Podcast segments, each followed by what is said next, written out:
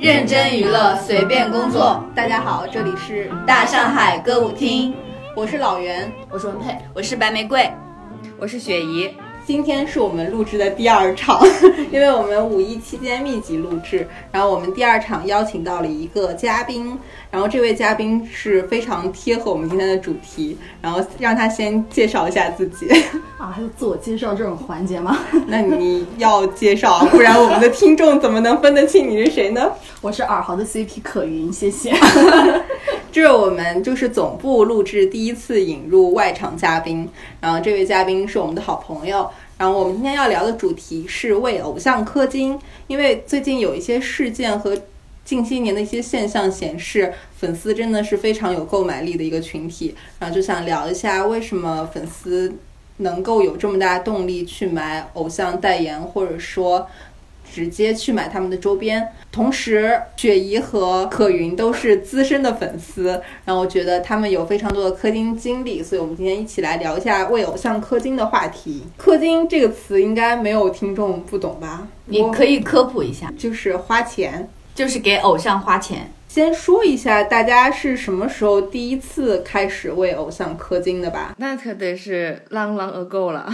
我有点回忆不起来，因为我很早就开始追星了嘛。我第一次我的追星始于二零零七年《加油好男孩》，哎，那会儿就算为偶像氪金了。我因为我用短信给他们投票来着，一毛钱一条呢。给付勋博和井柏然投票是用我妈的手机偷偷发的。你从那会儿开始就是 CP 粉了是吗？Yes，但是我那会儿的时候还不懂什么叫 CP。我开始的时候只喜欢付勋博，后来觉得他跟井柏然玩的好，然后就喜欢他们两个。后来我看了一个范志的视频，叫什么“幸福大街”还是什么，然后就剪辑出来他们两个之间的爱恨情仇、虐恋呀，然后我就站定了 CP 粉，然后就再也没有当过别的粉，就都是以 CP 粉的形式存在于我的偶像之间。我忽然觉得我好像赢了，因为我买的其实还挺早的，就是你们小时候有没有听过一首歌叫《栀子花开》？嗯，又是何老师，对，那首。那首歌的专辑它叫《可以爱》，然后当时那首歌就是发专辑的时候我就有买，然后我也买了很多何炅的书，然后他的专辑我买了三张吧，应该发过三张，我就买了三张。那张专辑挺好听的，我现在我前一阵有回听一下，里面有很多首歌我都还挺喜欢的。我记得有一首叫什么《可不可以爱》，对对对，那首特别好听。如果那首歌不涉及版权问题，可以当今天的插曲。我第一次氪金是呃，应该是初中的时候吧。当时周笔畅第一次发专辑，嗯，就是他有去国外拍很多宣传照和 MV。那是我第一次买正版专辑，因为小时候都是特别爱买盗版，十块钱就能解决的问题，谁要花一百块钱去解决呢？但是当时周笔畅发专辑还挺喜欢他的，就第一次。买了正版专辑，而且当时还托朋友的哥哥，他有在做，就是开书店嘛。他当时有帮我们一起去买，还说那样买比较便宜之类的。但是那也要六十多，我当时觉得好贵啊！而且特别不巧的一件事儿，就我们初中的时候，唱片业还很兴盛，嗯，他们那会儿发的都是 CD，嗯，可是谁有 CD 机？那个时代已经很少有 CD 机这种了，大家都是 VCD。所以我买了那张专辑。其实没有听过，因为我没有 CD 机。VCD 不能放 CD 吗？啊，我也不是没有，就是没有画面，没有画面。然后那会儿好像 CD 是主流吧，然后我就想，为什么 CD 没有画面还比 VCD 要贵？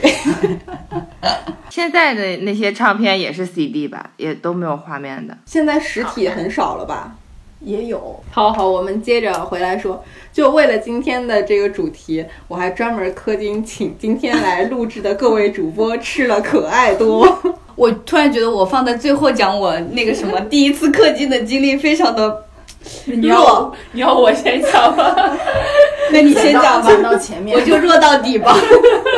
我觉得最早我可能已经想不起来，最近一次氪金，或者说我也不知道算不算氪金，是因为。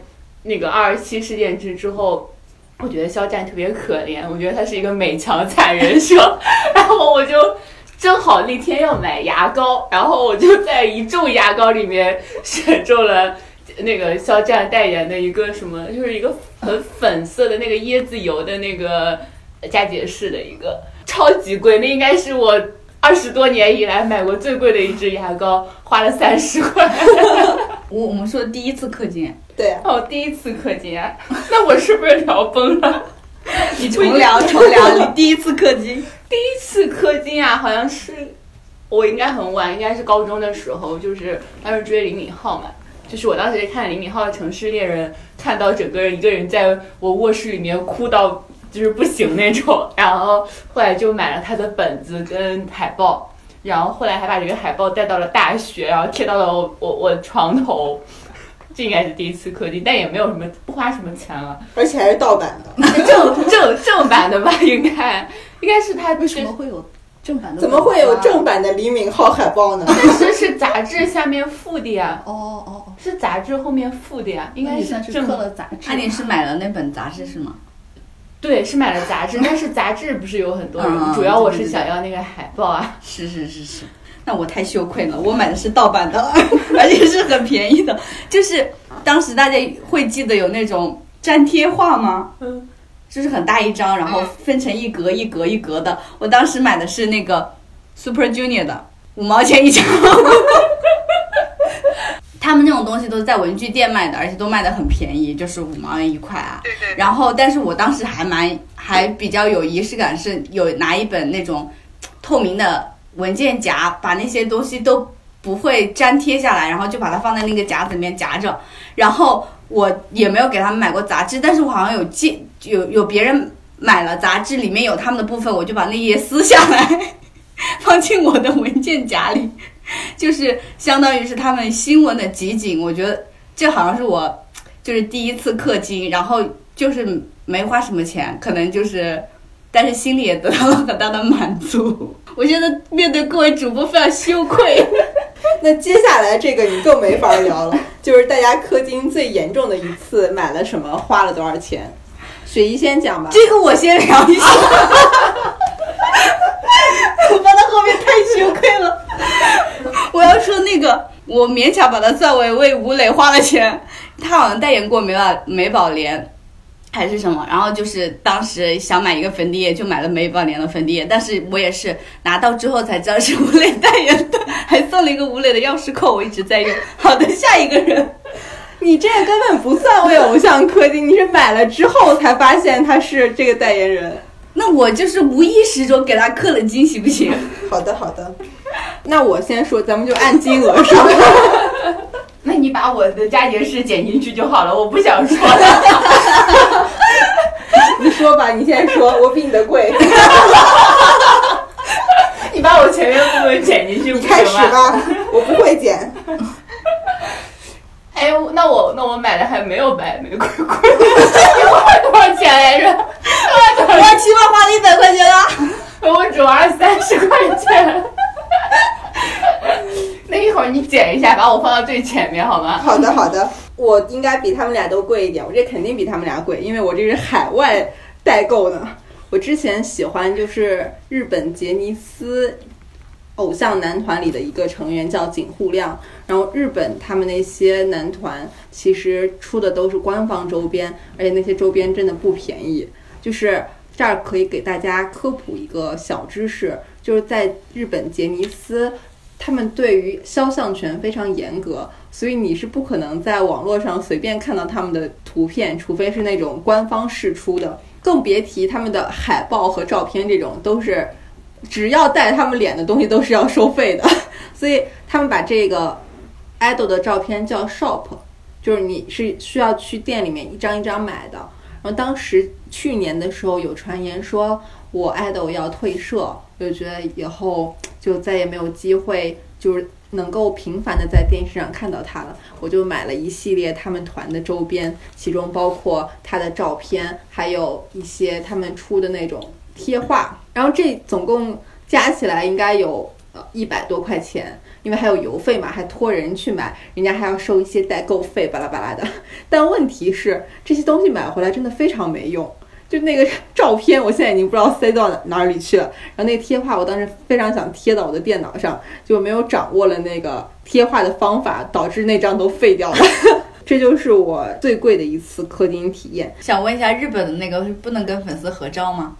不能跟粉丝合照啊。AKB 四八他们应该也是只有拿到握手券或者是去参加官方的那个呃握手会，你才有机会和偶像合照。但是杰尼斯他们，假如你在路上遇到的话，是完全没机会合照的。那他们跟那个在景区里面十多块钱收费，穿着大圣衣服那种没，本质上是没有区别的。OK 可以理解。但是那个有个好处就是，你通过官方渠道的话，每一分钱都是确定是进他口袋的啊。就是从这个角度来说，你还是愿意花钱的。而且我也没有入会，所以花这点钱，我觉得也对得起他给我带来的这短暂的快乐。这不就是明显的他比你有钱还要你花钱吗？但是你从另一个角度来看，他确实也是靠粉丝在供养着。哎，那我就不是正规渠道，我就前一阵子去年的时候，不是陈情令来天津开发见面会嘛，我不是找黄牛去看了那个，那个算是比较贵的一次氪金了，花了两千多块钱。嗯，早知道我先说了。但是比起来陈情令的其他几场演唱会，我这个真的就算是很实惠、很便宜了。但你当时要去，我真的觉得你疯了。但是你知道吗？我朋友去上去上海去了，我朋友去那个泰国场花了要一万块钱看看这个但是泰国场很值啊，住的基酒，然后光票要小一万块钱。你要不要讲一讲当时你去看那个演唱会的经历？我记得当时好像还挺曲折的。当时其实挺顺利的，我觉得，因为当时开始的时候不是没有消息透露出来他们要在那儿开见面会嘛，好像我记得也就前两三天才知道的消息，然后我就去问我的我的牛，我的黄牛一开始的时候，对我刚刚我的牛刚我有好几个牛，我的牛一告诉我要三千多，我又去寻了寻其他牛的价，找到了一个我加了有两年多两三年的一个牛，然后然后我问了问他是最便宜的，他是一个周五的下午，哎呀天，这说了之后我就相当于旷工嘞，我那那天那天是周五要要弄嘛，然后我周四的时候去找我，先去找我领导请了假，我领导说那你就去吧，我也没有敢说我去看演唱会。然后我就说家里有点事儿，然后我就去找牛买了票，然后第二天一早的时候我就奔赴武清，然后那个去，呃，陈情令那个见面会，去到那儿了以后，然后好多人，我去的并不是特别早的那个，然后我本来想进行一一番饭圈观察，可是当天太热了，而且哪儿哪儿都有人，我还想去领一下那些各个站子的周边，然后送的那些东西，但是还是太多人，我挤不进去，我只能在最外围，然后里面的那个小小妹妹已经被。得七八层人围住了吧，然后我就放弃了。我说那我还是先去拿票。我的牛当时手里只有一张票，我们周围有五个人在等着他，还有两个妹妹是要买前排前排的那那两个，他们的那个更贵，好像啊我也没好意思问人家多少钱。然后我们在那等着，然后牛说他现在没有票，他要去搞票，然后他就去找他的同他的同伴，然后去要。然对，因为他现在手里没有现票了，然后他楼下有一些他的同行，然后还在底下兜售，他他们都是一个大牛。管着的一些小牛啊，拿完票之后，然后给到我，我当时特别害怕自己进不去，因为我第一次找这个牛买票，后来发现我能进去以后，就默默的给这个牛在心里盖了一个戳，良心牛。后来我朋友去泰国买的票也找他买的，当时还认识了几个追星的好朋友，啊，那个。带我的妹妹，她比较有经验，然后她知道，她说一会儿那些小爱豆会出来见粉丝，你跟着我，咱们等着会能见到他们。我也没啥事儿，我说那就等着吧。结果果然除了肖战跟王一博，其他那几个小爱豆们全都出来见了一见，然后我跟他们都就都拍到了他们超近的超近的图，甚至还收了礼物，还签了名。不是我送他们礼物，是收了他们的礼物，好尴尬呀。但是那次还。我唯唯一的缺点就是因为我当时的时候本来在前面站着拍拍他们唱歌，然后后来被那个保安大叔给我轰后面来了，以至于后半段就看的人比较小。那总的来说，这两千块钱你觉得花的值吗？值，到现在我也觉得值，因为后来就很难再看到他们合体了嘛。那以后要再合体的话，我要看的话也不是两千多块钱就能买买到的。好，那我们听听可云。就这么一比，就忽然显得非常的弱。就其实我我没有氪太多的，就是这种演唱会的没有磕太多。但是忽然就是刚刚说这个见面会的时候，想到我之前因为我男朋友是许嵩的粉丝，他都喜欢他很多很多很多年。去年的时候在上海开演唱会，然后我们俩就去看了，买的也也不算特别前前排吧，但是两个人加起来也得有差不多四四千这样的票，就也是也是在牛手里买的票，许嵩也需要牛了，抢不到票好许吗？嵩还是粉丝超多的，很死忠好吗？如果你们下一次聊什么就是什么 QQ 音乐三巨三巨头头，不不不初代偶像吧，就是那种什么粉丝呃产业链，包括你怎么去运营你的粉丝这这样类似的话题的话，可以再找我跟你们聊一聊许嵩，他真的是非常厉害，他这个这一点做的很厉害。哦，我许嵩那次我震惊了，就是我原本以为就是会没什么粉丝，但那天晚上我朋友圈超多人刷，对，而且我那天是因为我那天还在出差，然后我就说，那我周六一早，然后就赶回来，然后为周六晚上去看那个那个演唱会，就是一定要回来，不回来不行。对不起许嵩。听你们讲，我很怕被但是不不，但是其实挺嗨的，就是现场挺嗨的，因为大家会就是跟他一起唱嘛，然后他所有的歌几乎几乎你都呃呃，我我是因为一直在，因为他在家听，所以我就几乎所有的都会唱，然后大家一起唱就还挺嗨的。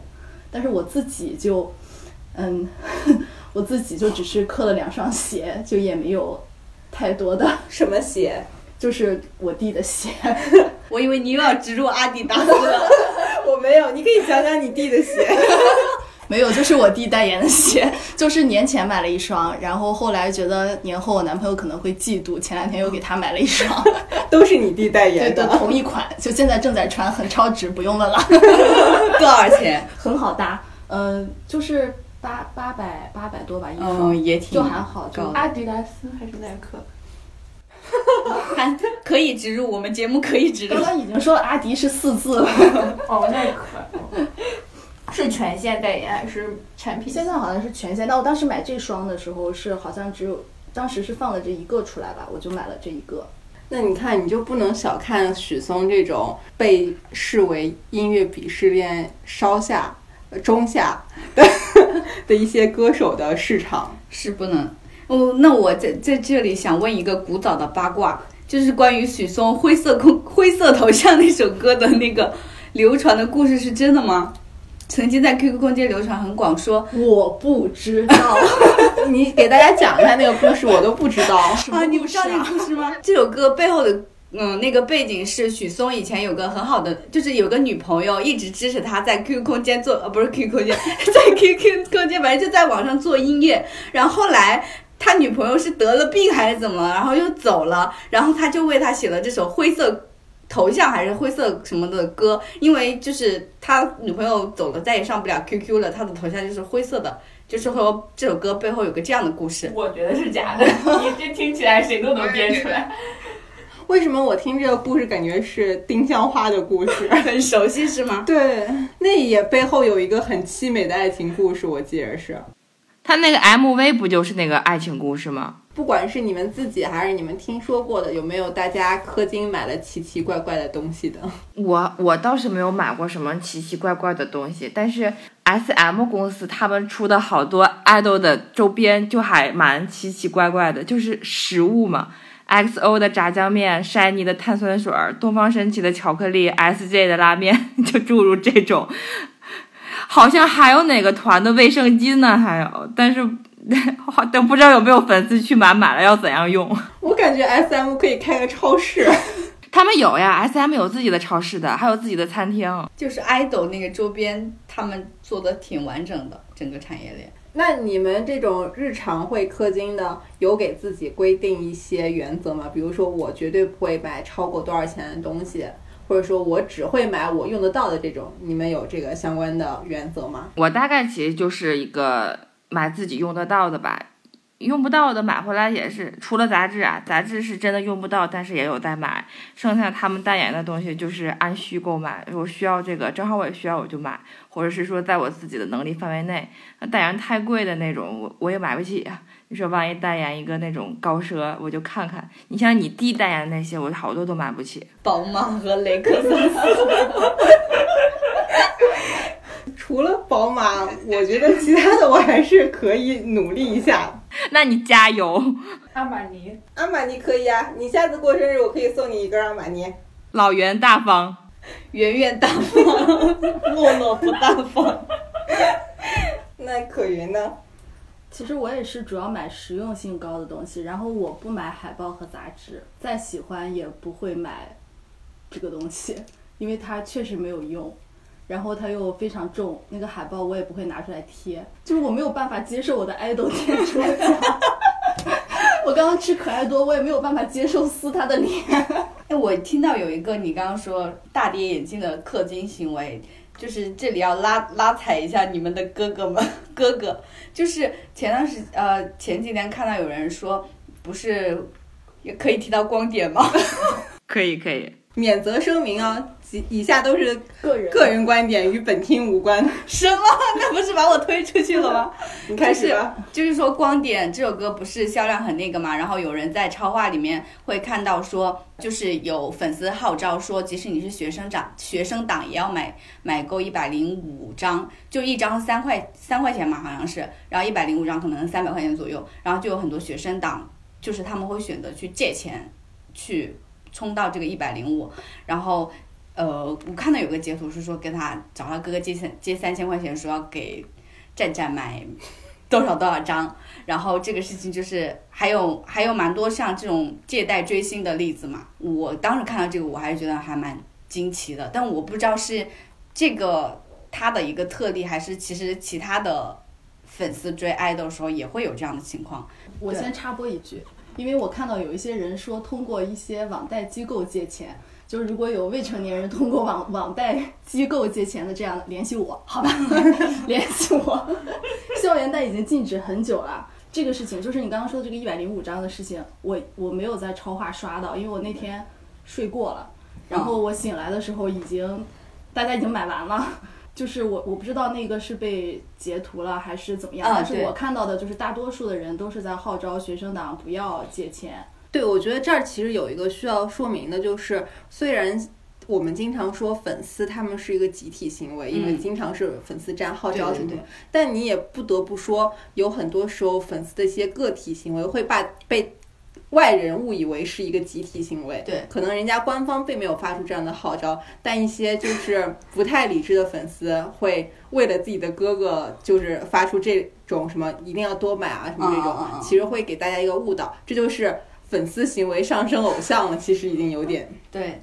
然后我觉得，既然谈到光点，其实我们可以多说两句，因为最近这个事儿其实还挺热的，是已经上了全球第三名是吗？对对对，就今天看帖子的时候看到一个，就说因为肖战这首单曲发生在二十七事件之后嘛，我们之前也聊过，说觉得这个事儿其实，呃，虽然。影响比较负面，但对粉丝来说，其实起到了虐粉的效果，就大家会很心疼自己的哥哥，然后即使我们这些围观群众现在都有点心疼他了。怜爱，其实他本人没有做太夸张的事情，但是主要就是因为一个粉丝行为，然后波及到了整个，相当于全社会对他的印象都开始有点负面。哦，《光点》这首歌出了之后，它的销量真的是。增长迅猛，叹为观止。对对，当天应该就到六千了吧？我记得当时好像出了一个，他们总结好像十个小时就破了四千万。当时说坤坤那个四千万好像是几个月破的啊，我弟的那个也是两三天才，哎，不是，我弟那个好像是，哎几天来着？反正也是好几天才破的四千万。然后但是到肖战这儿就十个小时就已经完成了别人好几天的量。然后之前这个榜单一直是被谁垄断着第一名？华晨宇是吗？蔡徐坤，那确实蛮厉害的。而且我觉得周围好像喜欢肖战和王一博的朋友们确实都有买很多张。比如说我在当天就收到了你送给我的光点，第一时间去听了呢。我也收到了你送的光点，到现在还没听。我在第一时间购买以后就分享给大家了。哎，我朋友圈有一个代购的姐妹，真的是超级努力。她本身自己就是做代购的，本身就有钱嘛。然后他自从粉了那个肖战和王一博以后，真的是每次氪金都走走到前线。就前一阵子王一博发的那几个杂志，他每本都要买，每次都要买五十本以上，就是哎大概多少钱？一千块钱左右。然后肖战的这个光点他买到了八百八十八张，然后后来又号召他的顾客去买，然后你买了以后。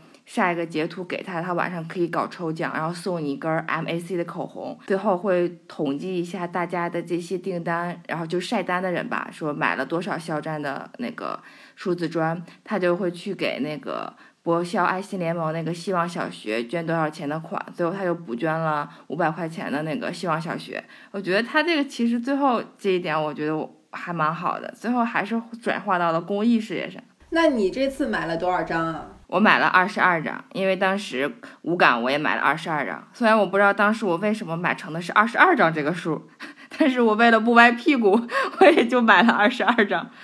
我本质应该是想买十八张的，但是最后不知道为啥，我买了十八张。我想问一下，就是你这二十二张已经都送出去了吗？还是还有砸在手里的？大部分都没有送出去。评评论区送吧。不是不是关系特别好的，我也没有送，我也不想给他们造成困扰，不知道人家想不想听，爱不爱听。那可云呢？当时你好像是想和雪姨 battle 一下，因为我是买了十八张，然后我就想第二天来问一下大家买了多少张，然后第二天一问买了二十二张，然后我想不行不可以输，我又追加了十八张，就是如果我以后再追加都是十八张，好吗？我以前买杂志的时候，就最开始他们两个刚刚就是夏日夏天刚刚过去的时候，不是那会儿说要看用杂志看他们的商务啊什么的，就王一博和肖战那两次的杂志，我还是买的挺多的。那会儿跟我朋友两个人买了十八本，一一人买了十八本，都凑了十八。十八对你们这个团体是有什么特殊的意义吗？因为十八一博。没想到吧？打扰了，打扰了。这一切不都是为了我们的梦想？心很烫，我不怕雨下的多大，就让泪伪装在没人看见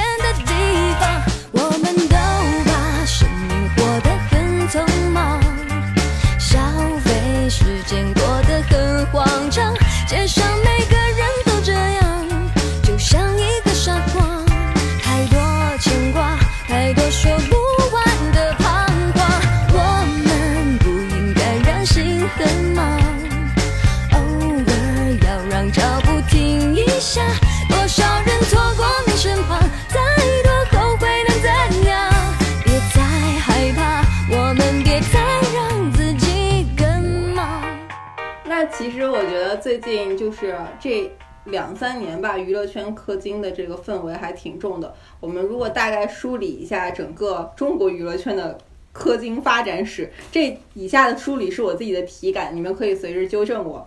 我觉得最早期其实大家都是呃非常传统的买周边，然后去买演唱会的门票，或者是买专辑，这属于最初期的吧。然后到中期以后，大家才开始去买它的代言，相当于是你们说的体现它的商业价值这一块儿。那我觉得这两三年好像打榜、买杂志、买电子刊，还有什么电子专辑，这个成为主要的趋势了。你觉得我概括的这个发展，你比你认同吗？我觉得没问没啥大问题。但现在其实代言也还是一个蛮重要的。就是电代言，我觉得一直都存在，就不那中间其实有一个打榜，我觉得可以单独拿出来说一下。就是打榜这个产业链，在我来看就是完全的为爱发电，因为并不会对你自己产生任何的呃实质效果。然后至于 idol 那儿有没有效果，可能就需要你们来科普一下了。你可以聊一下自己的打榜经历吗？以前有一年好像是 SJ 他们要去参加妈妈，然后我就去投票嘛，要投那个想投到那个大赏，哎呦大赏还是本赏我都忘了。但是因为那个你要翻墙，然后还得去下 VPN，然后翻出去以后一个账号只能投一次，还要切十几个账号去投。我就把那一次投完以后，我就再也没有参与过打榜了。然后我后后续的几次打榜就选择了给钱，因为有打头组嘛，打头组你是可以给他们钱的。然后他们有些人为爱发电，你没有办法为爱发力的时候，你就为爱出钱就可以了。我就选择了为爱出钱。前两天的时候，不是那个《青春有你二》女生版也上了吗？我有一个打头组，然后就我不知道他们是怎样组成的打头组，但是你可以去里面认领那个账号，认领像我就是认领一百个，认领一百个账号出来，然后每个号投八票，投他们选选定的人，有时候八票，有时候九票，然后你要按照他们给的妹子，然后你就投，投完之后，然后可能是会最后还会给你结结算工资，好像一票给你一毛钱，还是给你多少钱？它超级超级便宜，劳动力不值钱。然后一周左右，每天一百个账号，然后我都觉得特别崩溃，我就每天会花三个小时在这个上下上面，几乎。打头果然是个劳动密集型产业。那这个产业链我其实不太懂，是相当于有专属的清理打头组，然后需要到处征集人马，然后进行打头工作，然后你们都是被拉进来的义务工作者是吗？我们相当于是义务的，但是肯定有一些不是义务的吧？就是大家会有专门的组，说你你像跟之前他们有，就是像莫寒那个投票，不是说之前还有就是出问题的那一次，说可能爱奇艺给他造假，他后援会发出来的那些什么五百车、一千车，那就是我们认领的车。我们就用那个去投票的，我投过莫寒。我想说，爱奇艺坑的票里面没准就有我的劳动力。这种打头还好，我觉得这种打头是事关出到位的。但是很多时候粉丝会去打一些榜单，比如说微博的一些榜单，还有河榜。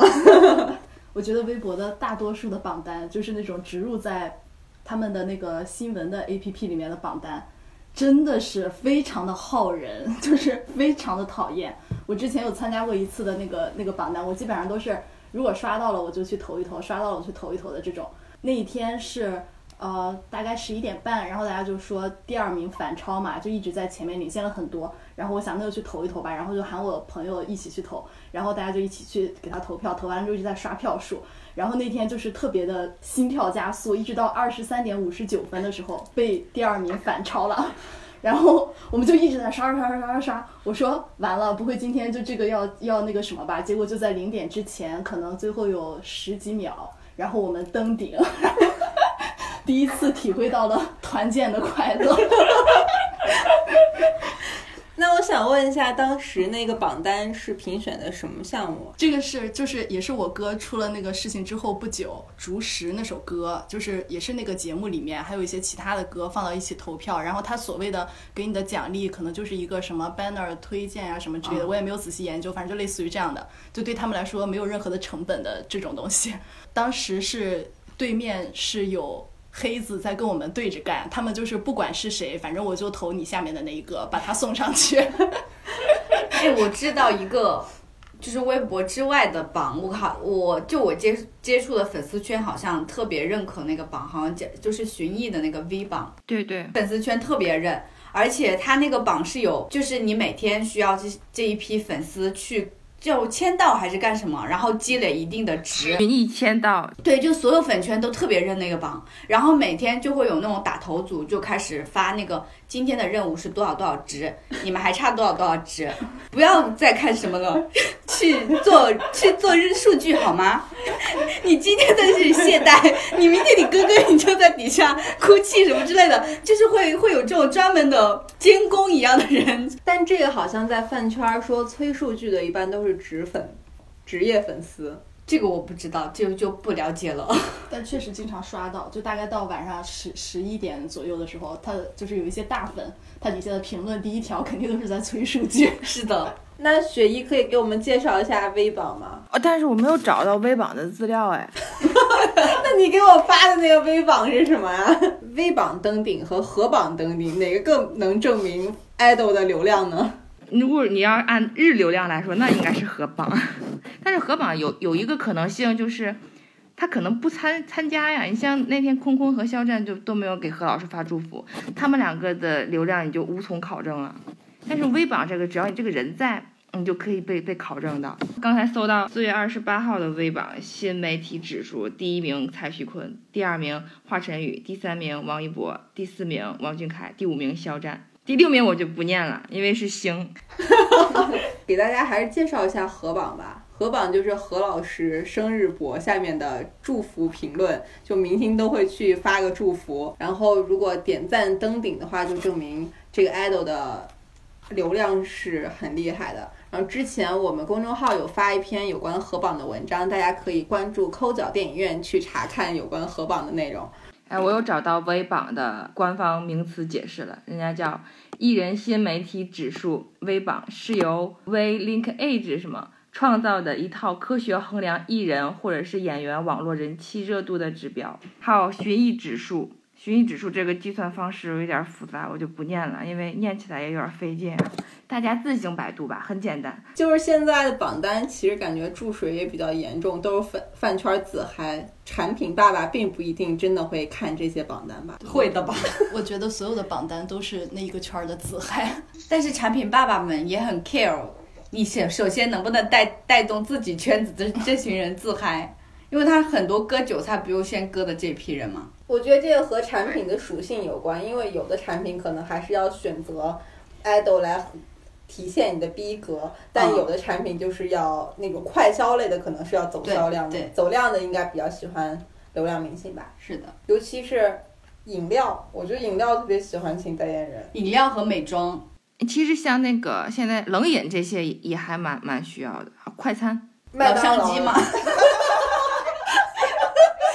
我就忽然想到一个，就是在我心目中，这个男明星能不能带货的一个衡量标准，就是他的口红的销量。就是我觉得口红销量是衡量他带货水平的，就是一个标准之一。呃，我不知道你们有几个人是在官方店买口红的。Never，我很少。绝大多数的女孩子都不会在官方店的这个渠道买口红，然后大家可能也会有自己比较喜欢的品牌、比较喜欢的质地、比较喜欢的颜色这种。但是你要去买你偶像代言的某一款的某一个颜色，这个就是为爱发电。这个就是你你你因为特别特别喜欢它，所以你才会去官方店买这个东西。因为我本人买了三支爱豆色，分别是什么？分别是刻字了吗？哦，没有买不到刻字的，那个分别是呃哪哪一年还在还在学校的时候买的那个娇兰的洋洋色，那个颜色非常值得购买，非常好看，三二五非常好看。呃，第二支是植村秀，就是年前我现在嘴上的这支，然后这支是所有的人都在问说你这个口红为什么不掉？我也问了，它真的不掉，就是使用感非常好。然后第三支就是我哥的雅诗兰黛，雅诗兰黛三三三，就只是我想买一个稍微没有那么红的颜色，就买了这个。雅诗兰黛沾沾杯吗？沾 我我非常沾，对我我的雅诗兰黛使用体验特别差。特别差。可是三三三原来不是杨幂代言的吗？就是那个枫叶红嘛。那个三三三，它现在官网上写的是肖战亲选，像你们买这些 idol 专属代言的时候，会在备注里面备注我是肖战粉丝。我会备啊，这个备注我就想起来，都是会备注的，就是有的时候你会就是忘了嘛。然后前两天的时候，我之前就备注，大多数的客服都比较 nice。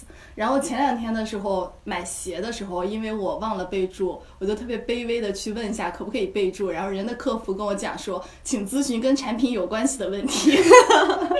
备注了会怎么样啊？嗯 不知道会怎么样，但是我就很倔强的，还是在评论里面打上大名。就是你去官方旗旗舰店买卖以后，一定要备注，备注完事儿之后一定会去评论。我这个千百年不评论的人也会去评论一下，带上大名和晒图。你买过什么，然后去带图晒了？Olay 晒过，Olay 晒过好几次，然后雅诗兰黛的口红，然后植村秀的口红。我前两天还买了一个植村秀的那个粉底液，还买过我弟的那个 HFP。你真的买了不少。这个水没有端平啊！你买的都是你弟的东西。你们为什么忽然群起而攻之？我觉得在评论里晒，就是购买什么什么，这也是变成了一个氪金的标配。而且晒的东西越来越大牌。宝马 宝马有晒的渠道吗？就是在那个官宣的微博下面有很多宝马车，说我我我自己这辆车就是宝马，我下一辆还卖宝马，就是有这种评论，你知道吗？这叫贷款，这叫贷款。就其实我是有，就是我不知道这个行为到底是有没有用，但是我希望有一个品牌可以他跟我说没有用，因为我个人很烦。因为大家就想我，既然已经为爱豆花了钱，我就把这一步从一开始到最后一步都完完整整的走下来。你像这些大品牌，好多的路人牌也蛮大的，你可能是卖出去一百件，你并不知道这一百件是不是都是我们为了我的爱豆买的。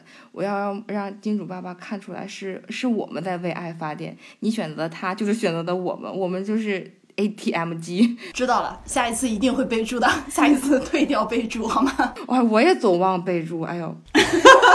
好懊悔，谢姨很懊悔。但是大多数的品牌不会把你怼回去，我是被怼回去了，好吗？会不会出现一种情况，就是因为你们就是会备注或干嘛，他也真的有大数据去，然后之后发现路人牌还是比较大，那是不是影响到你们爱豆的代言了？我刚刚说的口红，我觉得是是一个比较客观的数据，但是它只针对美妆。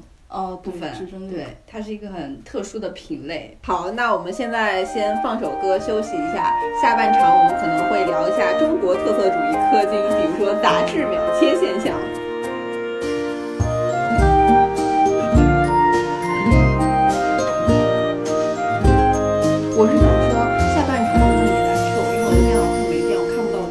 我只能 Q，就按照我那个 Q，我可以把纸给你啊。是累了是吗？好，我来 Q，我来 Q。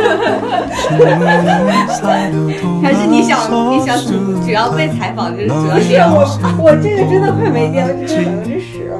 你反正主要 Q 也是他俩说的，我也可以看什么？我一个不买杂志。我也不买杂志。哎呀，那雷姐一会儿可能需要你来给大家科普那个难看女看，因为我电脑快没电了。我去找一下我那那个图片，我念一念。那我们刚刚就是大家都聊完了关于那些有的没的各种粉丝们会去打的榜，我们想聊一下现在比较普遍的一个粉丝氪金的一个方式，就是呃购买杂志。雪姨先跟我们科普一下，就是现在粉丝买杂志有哪两种形式？电子刊和实体刊有什么不一样的吗？实体刊就是大家想象中的那种，就是实体的刊物，然后是纸质版的，然后一本一本成本的，还送海报，然后运回的话需要付运费啊什么的。电子刊就跟数字专辑其实差不多，更像是一部小的时候咱们都做过那种相册影集那种感觉。是照片集，然后会有采访吗？对，相片集，相片集有采访，有的里面还会有一穿插一些那个拍摄的花絮啊什么的。那你买过哪些？哇，那我得去看一下我的订单，我。基本上能买的都买了，有的是抢不到就没有买。我现在在看这个电子刊销售榜单，我发现第一名就是你哥哥的红袖，然后销量是一百零二万。那个我现在都记忆犹新。那天本来说上午十点零五发售，结果上午上午九点半的时候被我领导叫去干活，当时给我急的呀！我说完了完了，这赶赶不上一开始的那个秒切的时间了。然后后来我发现我干完活十点半大家都还没有进去，我就放心了。然后这一天过去了，等到我晚上出晚上下班去吃饭，六点多，发现还是没有卖成功，那个程小 P A P P 崩了，小程序不行。后来我看肖战单超那边就是有粉丝集资，从好像可能是从后台那边怎么着买的吧，然后寄进去销量了。然后我们四 B 粉这边他开始集资，集资的那个通道我也进不去，我当时都疯了。后来晚上的时候才买上。你要不要给大家讲一下秒切这个概念？就是可能不了解饭圈的人还不太知道。秒切其实就是你这个杂志刚刚发出来的时候，那那一秒内真的就算是一秒内卖出的本数，它会分秒切，然后还会看你一分钟、一小时，就是发售的都是可以攀比的。资本，你说的这个秒切是它限量吗？还是不限量？不限量。它那个实体刊跟电子刊的价格是不是差很多？嗯，差很多。基本上电子实体刊都是二十块钱左右吧，然后再加上八块钱、九块钱的运费，然后带海报的话可能还会再贵一点，类似于四十或者五十。然后你要像电子刊，基本上就是五七八九。这意思，像就是不同的杂志，它其实会是在你们粉丝心目中有不一样的地位嘛。因为刚刚老袁说的那个榜单，红袖是第一名，是因为它本身杂志的地位，还是因为它发售时间的原因？红袖不是因为它它的地位多么重要，是因为那是肖战的第一次个人的实体呃那个电子刊，而且是红袖创刊以来的电子刊首刊，所以大家就比较看重。电子刊这个事儿好像是从时尚芭莎开始的，对吧？大热起来是靠时尚芭莎，因为它好像也就是抓住了这个赶上了风口。镇魂吧，应该算从镇魂开始的，镇魂女孩儿那次。对，然后那次好像销量也很惊人，让他们看到了时尚杂志对于饭圈儿割韭菜的这个新途径，然后自此一发不可收拾。我真的觉得电子刊真的是典型的割韭菜，你都没有几乎没有什么成本，连纸都不用印。但是我觉得这儿其实有两个问题，就是在杂志圈儿鄙视链是很明显的，它有两个两条鄙视链，一条是呃杂志之间的鄙视链，就比如说我们经常说的五大三丰还是什么什么的，南刊就分二加三模式，两大两大三小，两本一线南南刊和三本准一线南刊。就是一线的分别就是 GQ 和时尚先生，还有那个三个准一线就是芭莎男士、时装男士和那个 L 曼。女刊呢就是五大二小，五大就是那个 Vogue、L 还有时尚芭莎。诶，还有时尚，还有佳人，两个小的就是时装和费加罗。他们杂志不同的发售期也是有鄙视链的，比如说开年刊和金九银十，是不是有这种说法？对，开年的那个手风还是挺重要的。这里面鄙视链站在最高位的就是开年刊还是每年收官的那一刊呢？开年吧，我觉得算开年。鄙视链是因为雪姨跟可云都是 CP 粉嘛，就很想知道他们当时为 CP 粉是怎么去购买这种时尚杂志的，有没有做到一碗水端平？因为他们是不是除了时尚芭莎之外，就基本上没有说合体上封面，要基本上就单人。他们不是说时尚芭莎是婚庆公司吗？对，从镇魂到那个博君一笑，然后来年的翻云覆雨包不齐。哎呀，也不知道我姐和妮妮能不能一起上一次时尚芭莎。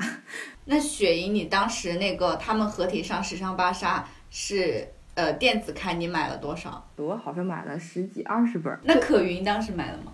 我当时没有入坑，我一本儿一本儿杂志都没有赶上，然后我就后来后知后觉的去买一些，嗯，这个还可以买，去买一本，嗯，这个还可以买，去买一本，就这样买的。我看看，我我买过王一博的 Super L，肖战的人物，买过王一博的时尚先生 Fine，肖战的时尚芭莎别册别册，王一博的时尚芭莎别册等等吧。你买的数量都有特意选定吗？呃，一开始我还是特意选定一下，类似于一八，现在就是一本儿。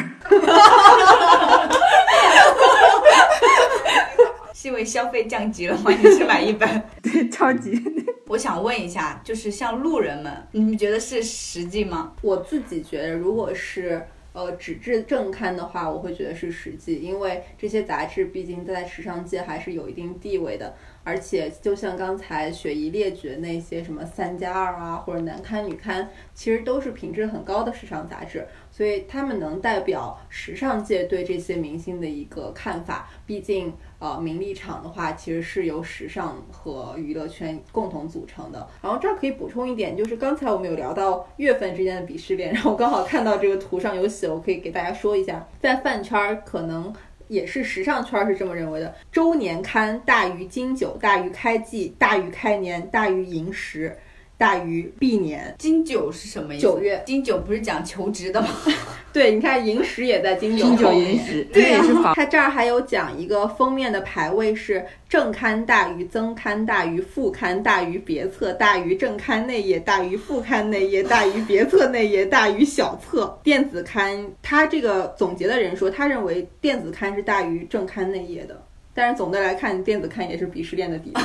我给大家再科普一下增刊和副刊吧。增刊是指杂志除正刊外独立发售、独立条形码的特别增册，地位仅次于正刊。副刊是指杂志正刊发售时随正刊一同赠送的刊物，没有独立条形码，不单独发售，地位仅次于特刊。我因为最近嗯深入饭圈儿，然后就看大家其实很看重时尚杂志的排位有两点，一点是越来越多的爆料，就是以前是报影视饼、影视瓜，啊，现在特别喜欢报杂志饼、杂志瓜。嗯，然后还有一点是，如果你的 idol 能够集齐所有刊物，这叫满贯嘛？他们特别喜欢吹这个事情。我的 idol 满贯了，私自满了，因为前两天我有看私自的粉丝把头像都换成了这个。雪姨和可云的爱都满了吗？我弟最近好像也在刷刊，因为前一阵子他发了好，他他拍了好多杂志。加油，不要让老袁一个人嘚瑟。我们这些不怎么氪金的人，其实还蛮想探讨一下，就是粉丝给偶像花钱的一个原始动机是什么呢？就是想给喜欢的人花钱啊，就跟你想给你男朋友花钱是一样的。我不想给我男朋友花钱。我我首先你要有个男朋友。不许进行人身攻击。就是我开心。那你有感觉你自己花钱是在支持他的事业这种吗？其实是有的，就是我之前没有过这种感觉，就是三月份开始有这种感觉，因为我做不了其他的事情，就是其他所有的事情我都没有办法为他做，我只能做这一件事情。我之前只是在默默的白嫖他，然后你们所有的人也都不知道。然后出了这个事情之后呢，我可能会去找一些人聊，就像比如说我们写过一些这样的事情之后，我就会去找你们聊。也不是说一定对他这个人特别死忠，但是我不想让别人说哦，他没有什么真粉儿的，他怎么怎么样，我不想被别人说这样，所以我就一定要站出来说我是他的粉丝。我觉得为偶像花钱就是为爱发电吧，也是一种为爱发电。有的人就是人家可以为爱出力去打榜、去打头、去什么，那我就可以买买他的代言，然后买买他的那个作品啊什么的，就是一种支持。因为我不可能每一个现场，或者是说站到他的面前去喊啊，那个我支持你，我喜欢你，然后怎样怎样。但是，就是为他的事业添砖加瓦，尽自己的一份努力也可以。就是这种，而且如果以后将来有一天你需要去撕逼，或者需要去战斗的时候，你也有自证。你看，我是为他花过钱的，他代言我有买。你去现场，要是看演唱会想领应援的时候，你也得上资证。超话我已经到了九级，然后我的代言也有买，我可以领一个手幅吗？可以领一个手幅吗？你好卑微哦，真的很卑微哎。这个手幅还是当年和半夏和老袁我们三个一起在那个 UNINE 演唱会门口受到的冲击，你记得吗？那会儿一定要是超话签到几级才可以领手幅，当时我们都崩溃了。不知道现在已经是这个行情，这个我印象特别深刻，因为那次刚好是雪姨来上海找我玩，我就邀请那个甄嬛一起，然后我们当时就是路过了呃上海的那个办演唱会那场地叫梅奔梅奔，然后梅奔正好在组织那个 UNINE 的演唱会，现场有超多小姐姐在贩卖自己制作的那些周边，我们有些是贩卖，有些是他们直接送了。我就特别想去领一个，因为有的做的还真挺可爱的。结果人家去了都要看你超话签到到几级，好像是当时我们有研究一下，说是至少你要签到八级才有机会领到这些周边。有的还要让你上那个集资记录，就是你有给那个后援会什么的集资打过钱啊，或者是买过什么代言什么的，就是一定要证明你是粉丝，你才可以去领。因就是之前四字的那些呃。应援周边也是你少年的你要看三遍以上才有机会领 哦。对，还说这个，我还去看了两遍还是三遍《诛仙》呢。真的，我在不同的电影院看的，看了三场好像是。所以你保留票根了，然后去利用这三次的票根的证明，得到了什么？什么也没有得到，得到了我朋友的夸奖。我们也夸奖。金杯银杯不如朋友的口碑是吗？在氪金党眼中，白嫖粉丝是不是处于鄙视链的底端？如果你们把这个放到整个饭圈的话，我觉得在所有饭圈的鄙视链的底端是 CP 粉儿，不 是白嫖粉儿。我也想说，就是你你都可以不花钱，但是你不能为他两个人花钱。我不知道为什么，我以前不知道我自己这么卑微。白嫖粉感觉找到了自信。其实这么看来，你们在偶像身上真的花了不少钱。嗯，然后作为一项重要的支出，你觉得追星究竟给你生活带来什么改变？改变人生这个框架太大了，因为没有任何人有这个力量去改变另一个人的人生。但是如果你说快乐，那肯定是有的。因为我之前看那个 Rise 的一个综艺，有有一个情节，我还是觉得还蛮感动的。他们自己也说有感动，就是他们骑着小轮车在上海街头刷街，然后遇到了一个看过《创造营》，然后是 Rise 的粉丝的一个这么一个女孩儿。然后那个女孩看到他们的时候，就是说我本来刚刚加班到现在才回家，整个人心情是超级超级超级 down 的。但是看到你们，我这一瞬间就觉得这一天的经历的这种苦难都不算什么，我整个人都已经就是很开心很开心。然后他都给他都那个激动的哭了。然后我觉得爱豆对于我就是追星对于我来说就是一个调调剂，就是治愈吧。可云呢？我本来是挺治愈的，最近不太好。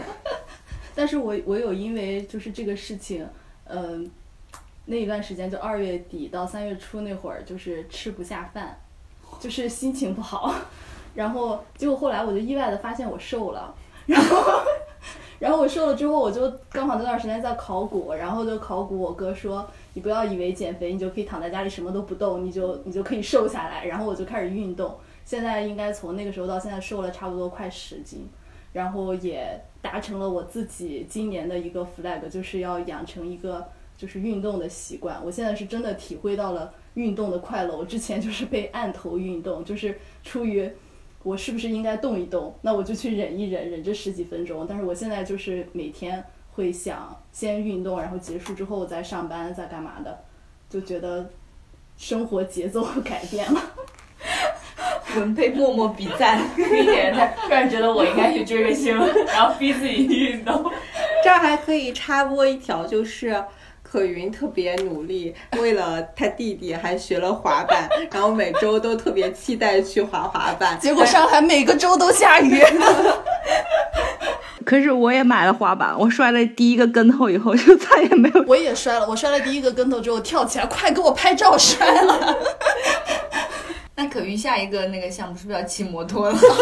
那倒不必哦，我还有一个我的初代偶像，喝酒吗就是我感觉他影响了我的职业规划和选择，就是就是有一点那个倾向，因为我之前就特别想，我可以喜欢他，但是我不想以粉丝的身份去见他，我特别想去当他的同行或者同事，我觉得这个事情特别酷。然后就是有在引导我做出一些，也也不能说引导吧，这样不太好，就是我我可能会做出一些跟他相近的选择，但是我现在这个好像也也算同也算行同行。我朋友就是因为当时高中的时候，我们一起喜欢那个 Super Junior，然后后来他就去韩国留学，然后是读的是那个叫什么庆熙大学，然后学的就是媒体专业，后来又去日本进修，现在在日本的电视台里面工作。他怎么变成日本电视台的工作人员了？他不是应该进 KBS、SBS 这种吗？后半程换了 idol，所以改行去了那个 日本。那我好像也是，但是我是因为喜欢韩国的综艺啊，什么电视剧那样去学的韩语，而且我觉得这是一个非常有效率的学习的学习语言的方式。哎，那我怎么什么都没学呢？我也什么都没学，爱的不够深吧？可能。那你只能去学开宝马。我没有驾照，我不会开车。考个驾照吧，你为你弟考驾照吧。现在现在考驾照，明年买宝马。不是为你弟好好赚钱买宝马吧？唉，那我们今天非常感谢可云来到大上海歌舞厅，希望以后有合适的选题再来跟我们一起聊天儿。那我们今天就到这儿了，再见。然后我我们这一期想做一个小彩蛋，因为可云是第一位来我们播客的编外人员，所以就还蛮好奇，就是你来第一次当嘉宾有什么很特别的感受吗？就要加特别，特别给自己贴金了。特别是个中性词，就是觉得很酷啊。跟你想象的一样吗？嗯，跟我想象的其实差不多，因为我一开始以为你们会。就是给我一高端的些话筒不是你们会不是我一开始以为你们至少会提前串一串，我没有想到是升降，没有想到是一轮大家的 battle，我没有想到最后就给了我一个提纲，然后让我自己来发挥，然后还给我施加一些压力，你们军备几千字的这种。那下次还会来吗？下次如果你们还还邀请我，想成为固定的编外人？你 你们你们节目只有这一个 NPC 吗？我们还可以有方瑜，就是你的那个什么 CP 的 CP，我的情敌要来。对，还可以有我另一个女儿吗？我的另一个女儿梦萍。梦萍这个人物可能稍微有些悲惨，我觉得没有人愿意叫自己梦萍。我其实一开始只是试探性的问一下老袁，说我要不要叫可云，然后结果得到了你们内部的一致哈哈哈 我现在心情有点复杂，因为在因为在那个呃我们在里面聊的时候，其实我当时他当时问觉得花名是什么时候，我就想打可云，但是有另外一位听友说觉得是他的同事叫杜飞比较合适，我觉得好像也是，但是我内心还是很倾向可云，不知道为什么，就第一印象就是可云。哎，你为什么希望是可云？就是觉得他是一个很，也是就是他不是常驻角色，但是是一个很有存在感的角色。有戏，但是没有那么多。对对对对，就是很合适的一个角色。我的初衷只是希望大家原谅我的危险发言，对不起了。我觉得也没有什么太危险的对对对，就还蛮自然流畅的。最后，要不你给我们大上海歌舞厅说句祝福吧。希望你们越来越红，好吧？好的，好的，好的，真的要 ending 了，拜拜。结果，不顾痴狂有没有结果？可以爱不能爱，要你亲口解我的梦。梦做的太多，